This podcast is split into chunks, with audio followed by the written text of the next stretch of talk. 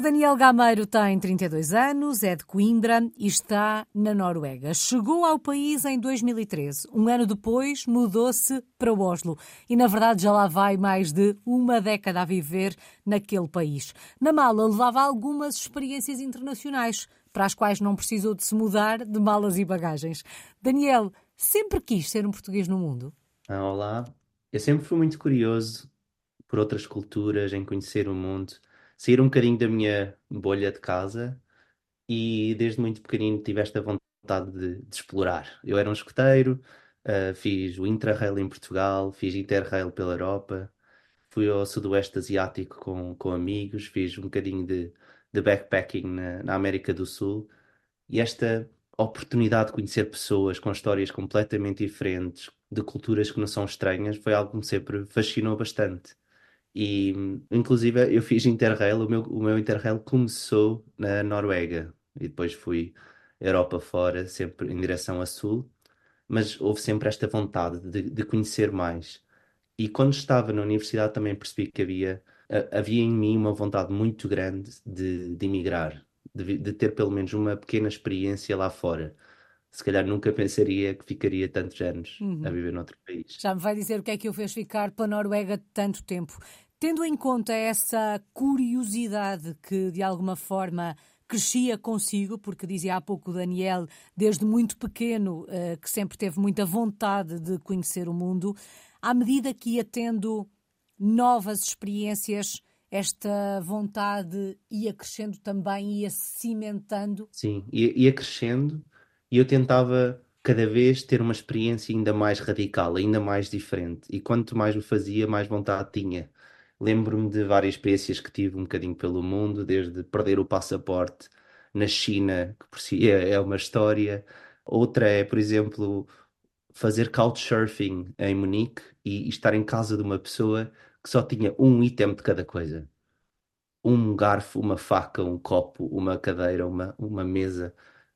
fez-me imensa confusão, mas, mas, são estas coisas que nos fazem questionar. Há pessoas diferentes, porque é que, porque é, que é assim? Porque é que pessoas escolheram ter caminhos diferentes dos nossos, viveram noutros países e muitas vezes partilhando o nosso background. Obviamente, indo para a China, vamos encontrar uma experiência totalmente diferente, mas eu também sou muito interessado pelas pessoas que vivem na mesma cidade que nós, mas têm histórias completamente diferentes, que tiveram uh, percursos que não seriam esperados e adoro conhecer mais sobre eles. E ao longo destes anos já foi encontrando algumas respostas que expliquem estas diferenças?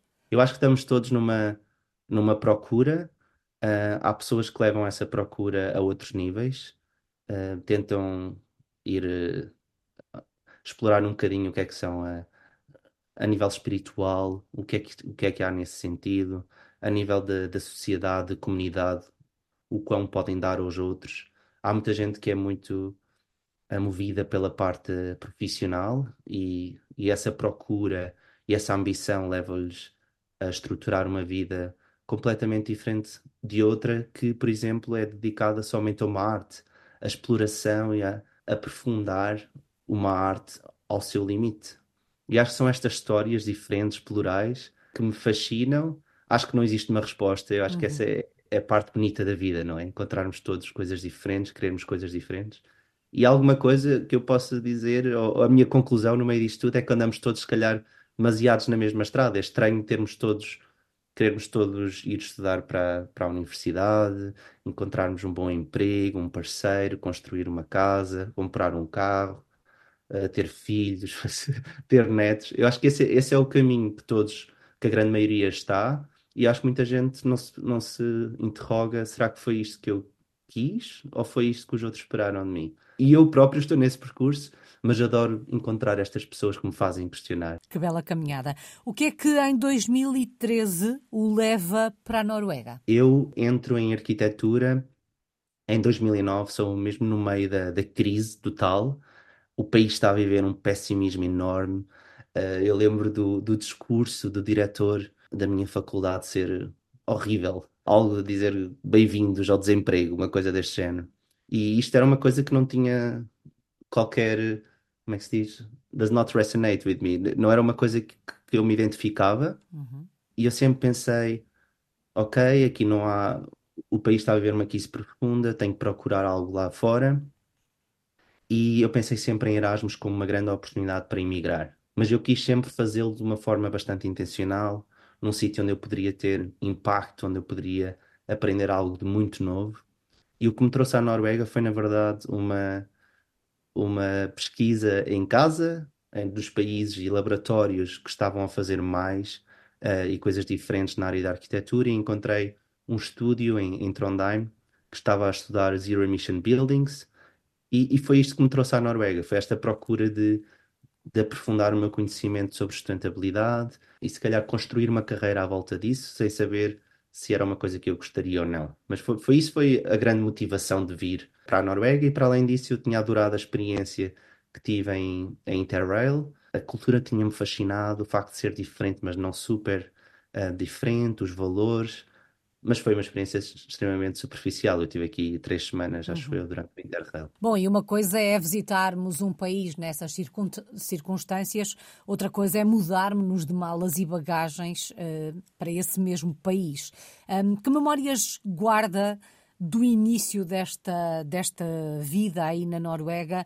Que certamente foi um início de experiência diferente de todas as outras experiências internacionais que tinha, que tinha tido, porque era, era uma experiência diferente, na verdade. Exatamente, mas eu, eu mesmo assim venho numa bolha, e essa bolha é o Erasmus, em que nós estamos rodeados de pessoas de todo o mundo, uh, sobretudo pessoas europeias, mas havia, na verdade, pessoas de todo, todo o mundo. Havia muitos eventos para nós nos conhecermos uns aos outros, cursos de língua, estúdios em que nós há, há na verdade quase um, um programa para adaptação. E eu não senti grande choque nesse primeiro ano em que estava a fazer Erasmus. O grande choque vem, na verdade, quando eu e a pessoa que eu conheci em Erasmus, que se tornou a minha parceira, decidimos ficar na Noruega e mudamos para Oslo. É aí que se dá um, um, um, um clash de culturas em que eu percebo que de repente todas as ideias que eu tinha sobre a Noruega não, não estavam exatamente corretas, não é? Esta ideia de, por exemplo, que os, os noruegueses são extremamente individualistas, eu percebi que não é, não é verdade. Eles são extremamente focados na família direta, na natureza, na sociedade. Houve uma grande dificuldade, se calhar, em perceber os silêncios que as pessoas fazem. Esta ideia de que em Portugal temos que estar sempre a falar, que é estranho, por exemplo, estarmos a ter uma refeição com 12 pessoas e estarmos todos em silêncio, simplesmente a aproveitar o momento. Era uma coisa que me fazia muita, uhum. muita confusão, mas que agora aproveito e adoro. E muitas vezes venho cansado de férias em Portugal por ser tão, tão barulhento. Na verdade, eu sinto que nós, às vezes, não temos a oportunidade de, de parar um bocadinho e de refletir na vida a 100 km por hora que nós vivemos em Portugal. O oh, Daniel, sente de alguma forma que só nesta altura, quando acontece a mudança para Oslo, é que conhece o verdadeiro norueguês? Só nessa altura é que mergulha verdadeiramente na sociedade norueguesa? Exatamente. E também entro logo no contexto profissional, em trabalhar com noruegueses, e eu percebi que para ser feliz eu teria que me adaptar, eu teria que ser curioso, teria que ter um entusiasmo nesta, nesta ideia de integração. E desde muito cedo comecei a aprender a língua, tentar fazer amigos, conhecer o que é que são os interesses dos noruegueses, começar a fazer os desportos, porque entendi que a natureza era de facto talvez um dos aspectos mais importantes fora do, do trabalho, a natureza e a família. E no que diz respeito à natureza, tentei perceber, mas o que é que fazem no meio da montanha? E esta ideia de fazer hikes, o, o ski, o cross-country e, e, o alpine, tentar perceber o que é que são esses interesses e experimentar. E este início foi vivido com muito entusiasmo e com muita energia, mas depois, como é óbvio, vieram os desafios e vieram os dias mais difíceis em que de repente estamos numa reunião extremamente importante em que eu vou executar tudo aquilo que está a ser discutido, vou ter que desenhar em detalhe todos estes pormenores construtivos e não consigo perceber 80% do que está a ser dito. E esses são os, os, dias, os dias difíceis que, que acontecem pelo meio que nós temos que procurar na resiliência ou, ou a ideia de que, por exemplo, para um norueguês é muito difícil nos convidar para vir para casa. Uhum. É uma coisa tão fácil em Portugal nós convidarmos pessoas para, para nos conhecerem melhor naquele que é o sítio onde nos sentimos mais confortáveis, a casa. Não é tão, tão simples aqui. E houve esses dias difíceis, mas agora, passado 10 anos, Sinto que é um círculo que se tem vindo a fechar. Neste ano passado, por exemplo, obtive a, cidadania norueguesa, tenho imensos amigos noruegueses agora que, que me convidam para ir para a sua casa.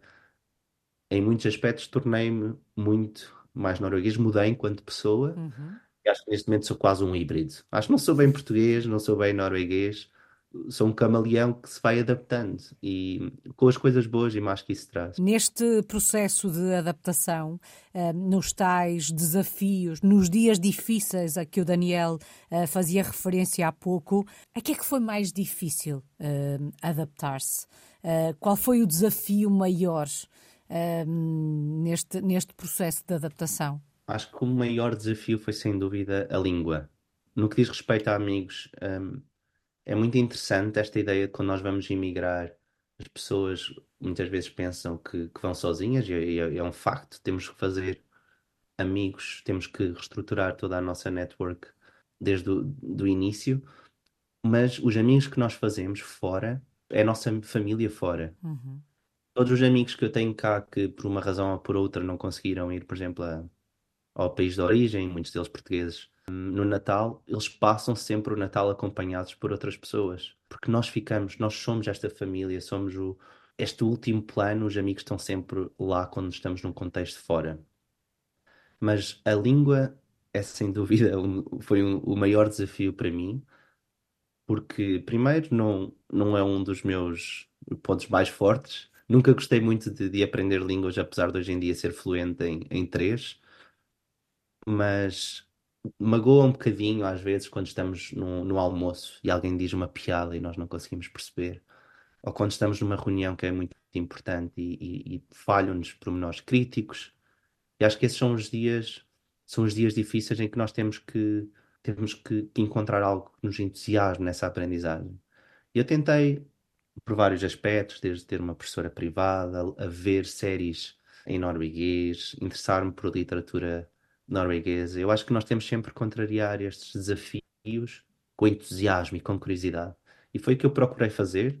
Às vezes bem sucedido, houve outros dias em que eram extremamente frustrantes, mas tenho muito orgulho de dizer que passado, não sei, seis anos já, era, já estava a falar muito bem fluentemente e passei, na verdade, os últimos cinco anos da minha vida a fazer vendas na Noruega, B2B, por, por exemplo, para, para grandes empresas e, e, valores de contrato muito grandes, 100% em norueguês. Por isso, não sendo perfeito, tem sido suficientemente bom para, para eu poder comunicar e passar uma mensagem. Imagino que, passado todo este tempo e consolidado este processo de adaptação, de integração, e há pouco o Daniel falava da língua, dos amigos, dos noruegueses que já convidam para casa, falava até da cidadania eh, norueguesa. Sente-se em casa por aí? Sinto muito em casa, por cá. Chegar à Noruega em, em janeiro, depois das férias de Natal, que faço questão sempre de passar na Noruega, é um momento muito bom. Um momento em que eu consigo respirar fundo, sentir-me em, em, equilíbrio com, com o que me rodeia, com a natureza, com os meus amigos, com a minha casa é um momento de paz. Eu acho que estar em casa é isso, é sentirmos paz, sentirmos completos.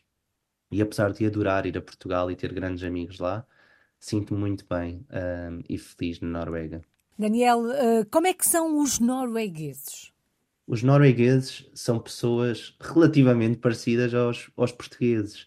São pessoas viradas para, para o mar, calmas, os portugueses, mesmo sendo um povo que, que eu consideraria, ou aqui nos nórdicos consideraríamos quentes e, e, barulhentos até, eu diria que são a versão norueguesa do, dos povos uh, hispânicos, não é? Eu acho que mesmo assim somos mais calminhos do que os italianos e que os espanhóis e que os gregos.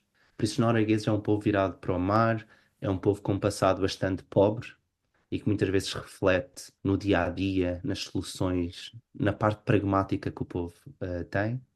É um povo muito virado para a família, para a família direta. Filhos, uh, os parceiros vêm sempre no primeiro plano. É um povo que percebe que sermos um indivíduo vai muito para além do, do que é a nossa realização profissional. E quando nós estamos no trabalho, a ideia é criarmos valor, é, é trabalharmos, fazermos as nossas tarefas, mas muitas vezes termina ali o nossa, a nossa contribuição às 3h30 da tarde e a partir daí é hora de, é hora de nos focarmos no, nas pessoas que dependem de nós. E ao mesmo tempo que há esta, esta entrega direta às pessoas que são tão próximas a nós, é também um povo que vê a sociedade num, num plano muito mais elevado, onde as pessoas todas contribuem, do que nós em Portugal. E isto é uma coisa que eu, na verdade, ainda me faz confusão, porque apesar de eu perceber que, do bem que nós todos temos que fazer e, e que as nossas ações têm, são o reflexo depois do que é a sociedade, isto traduz-se no melhor e no pior. E a parte pior é, por exemplo, se eu vou com uns amigos de bicicleta e eles imaginem estão a caminhar, eu vou com a minha bicicleta ao lado e vamos a um restaurante, eu enquanto vou estacionar a minha bicicleta e prendê-la a um posto, os meus amigos entram todos no restaurante e continuam a fazer o, o que é o plano do grupo. Porque esta ideia de que eu preciso de, de bloquear a minha bicicleta e, e, de gastar ali uns minutos não deve sobrepor ao que é necessidade do grupo, que é encontrar uma mesa. Uhum. Então o grupo vai todo à frente e depois eu tenho que ir correr atrás. Em Portugal isto nunca aconteceria, não é? Nós, quando temos alguém no nosso grupo que de repente tem que ir a uma casa de banho, o grupo espera e depois vamos todos em conjunto. Mas aqui não. O grupo vai, porque esta é a necessidade global de todos e os, os nossos uh, deveres e necessidades pessoais vêm no, no, segundo plano. Para além deste aspecto, há algum hábito, algum costume uh, dos noruegueses uh, ao qual uh, continua a resistir ao qual não se tenha adaptado passado este tempo todo e apesar de se sentir em casa aí na Noruega? Acho que não.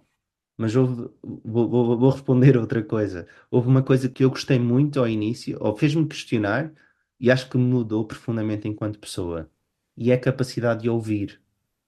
Nós em Portugal, e eu sou um extrovertido, temos muito esta necessidade de nos, nos expressar e dizer aquilo que, que acreditamos. E muitas vezes nesse exercício de comunicação esquecemos de, de ouvir e de sermos curiosos sobre, sobre as outras pessoas, as outras opiniões, apesar de não se alinharem com as nossas. E esta necessidade que nós não temos que estar sempre a, a comunicar para contribuir, muitas vezes nós temos que só absorver a informação e sermos curiosos sobre os outros, e isto no final vai dar um, um melhor resultado. Foi uma coisa que me deixou confuso ao início, uhum.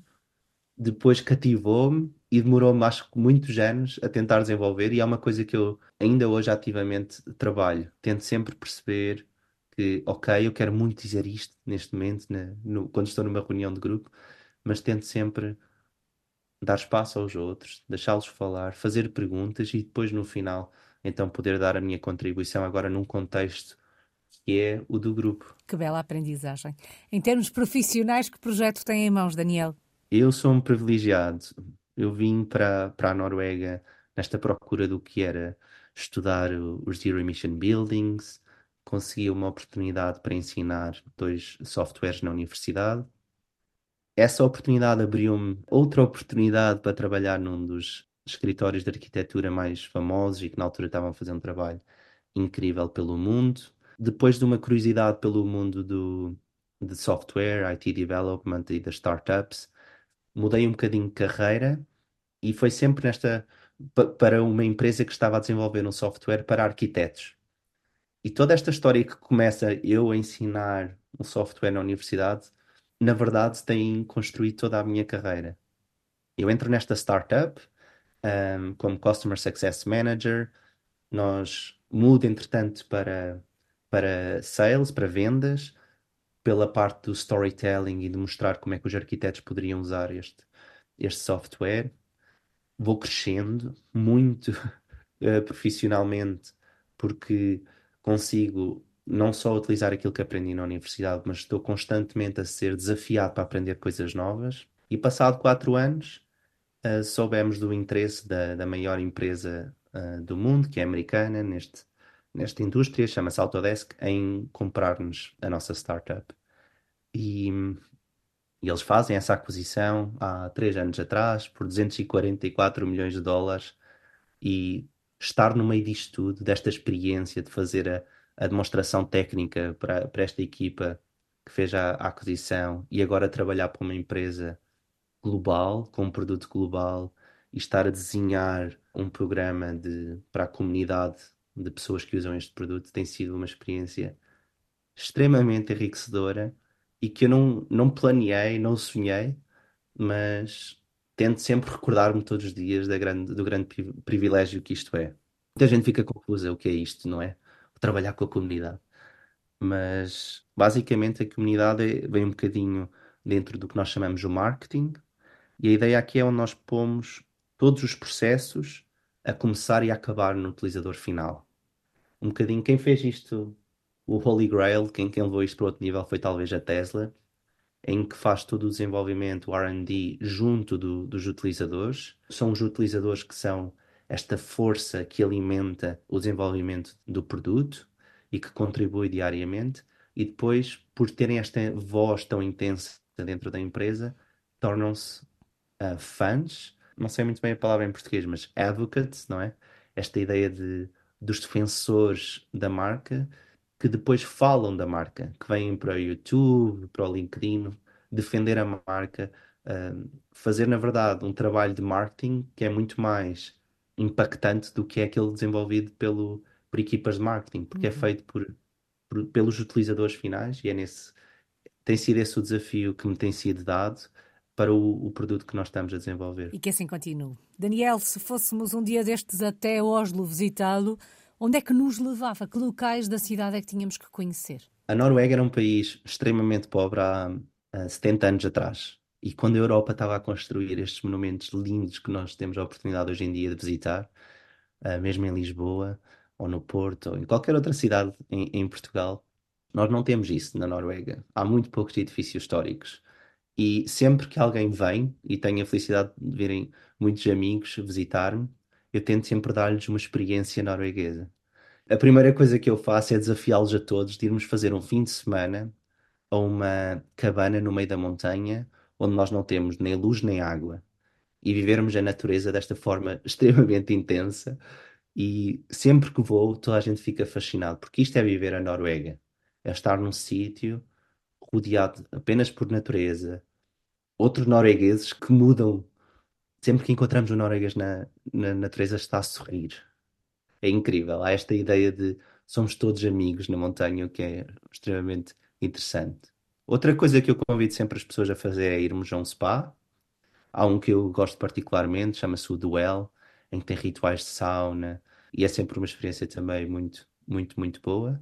E depois há aquelas, aqueles lugares comuns turísticos que eu gosto também sempre de levar as pessoas, como a ópera, o Parque das Estátuas, o Rio, alguns bairros mais característicos, como Grunerloca, um, Big Doi. Muitas vezes já é verão, uh, faço sempre questão de irmos à praia, uh, fazermos um churrasco às 11 da noite, quando ainda há muita luz. E isto são experiências, acho eu, muito, muito interessantes, porque são coisas que não, que não fazemos noutros, noutros sítios, uhum. particularmente em Portugal. Mesmo a experiência da praia, que muita gente não pensa, é muito interessante e muito comum na Noruega. Na Noruega, no verão, toda a gente passa muito tempo na praia, mesmo durante a semana, que a luz também é muito, muito longa, mas fazemos de uma forma ligeiramente diferente e sempre acompanhada de um churrasco. E é isso que eu tento dar às pessoas, é um bocadinho do que é a minha vida e a minha experiência na Noruega quando vêm cá. Parecem ótimas uh, sugestões.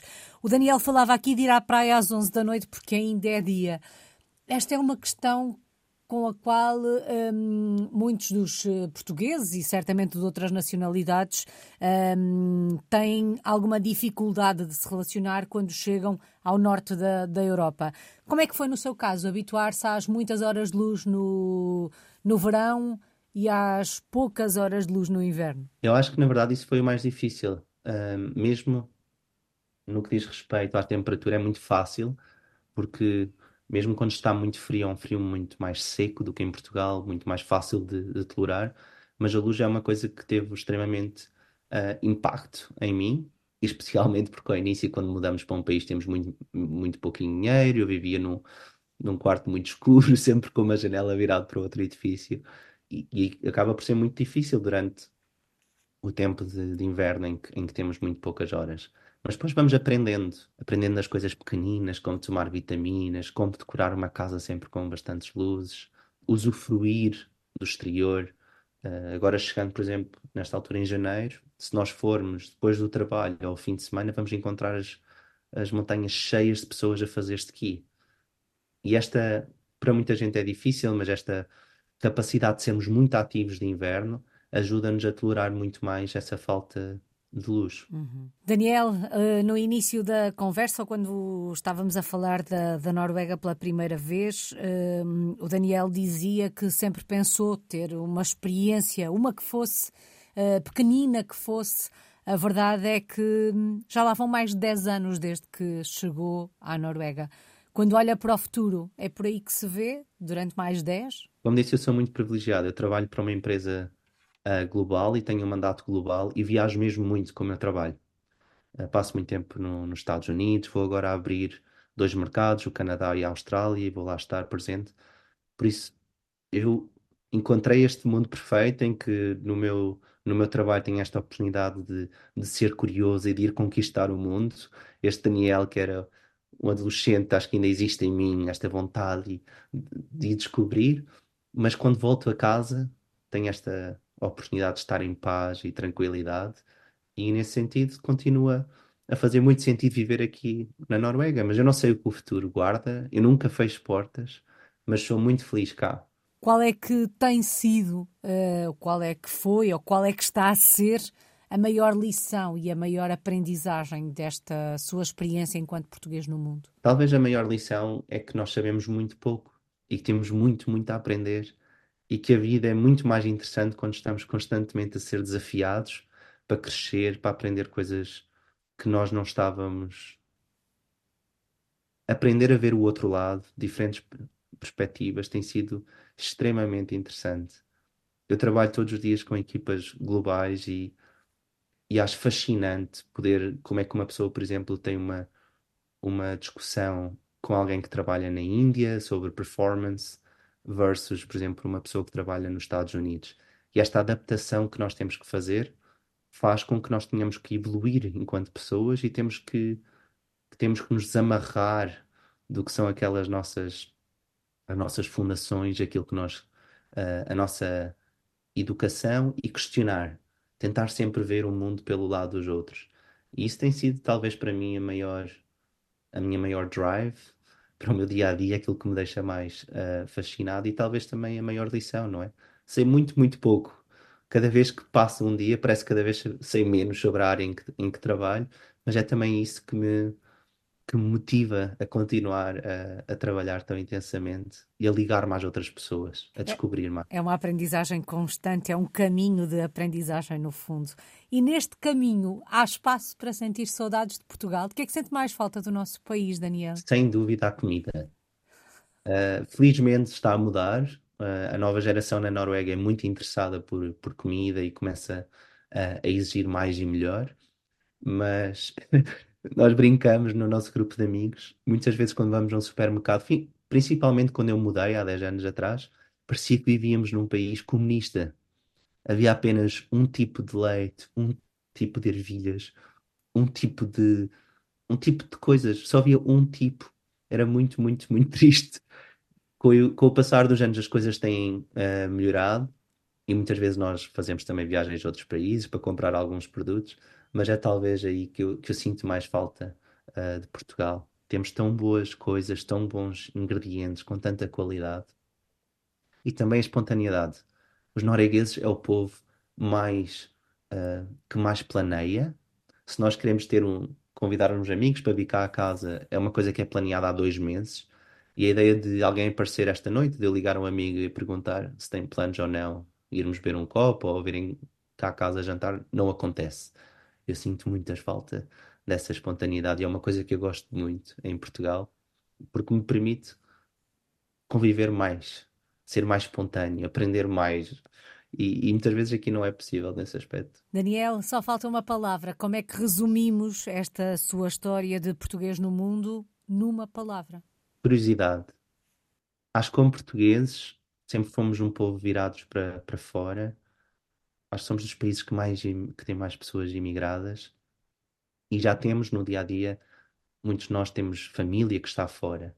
Ah, por isso acho que naturalmente já somos curiosos sobre o, o mundo o mundo exterior.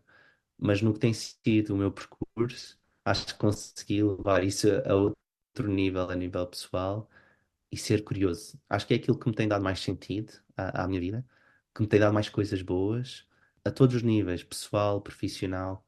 É esta curiosidade que me tem trazido mais e, e melhor e aventuras. E espero nunca perder isto. Nada me deixa mais fascinado do que uma pessoa de 70 anos que está a aprender, que está curiosa, que está entusiasmada com um novo curso que está a fazer, em campo seja. E espero que, que a minha vida seja isto. Tudo em volta da curiosidade, coisas novas, de aprender. E que assim seja, que assim continue curioso por este mundo fora. Muito obrigada. Daniel Gameiro está em Oslo, na Noruega. É um português no mundo desde 2013.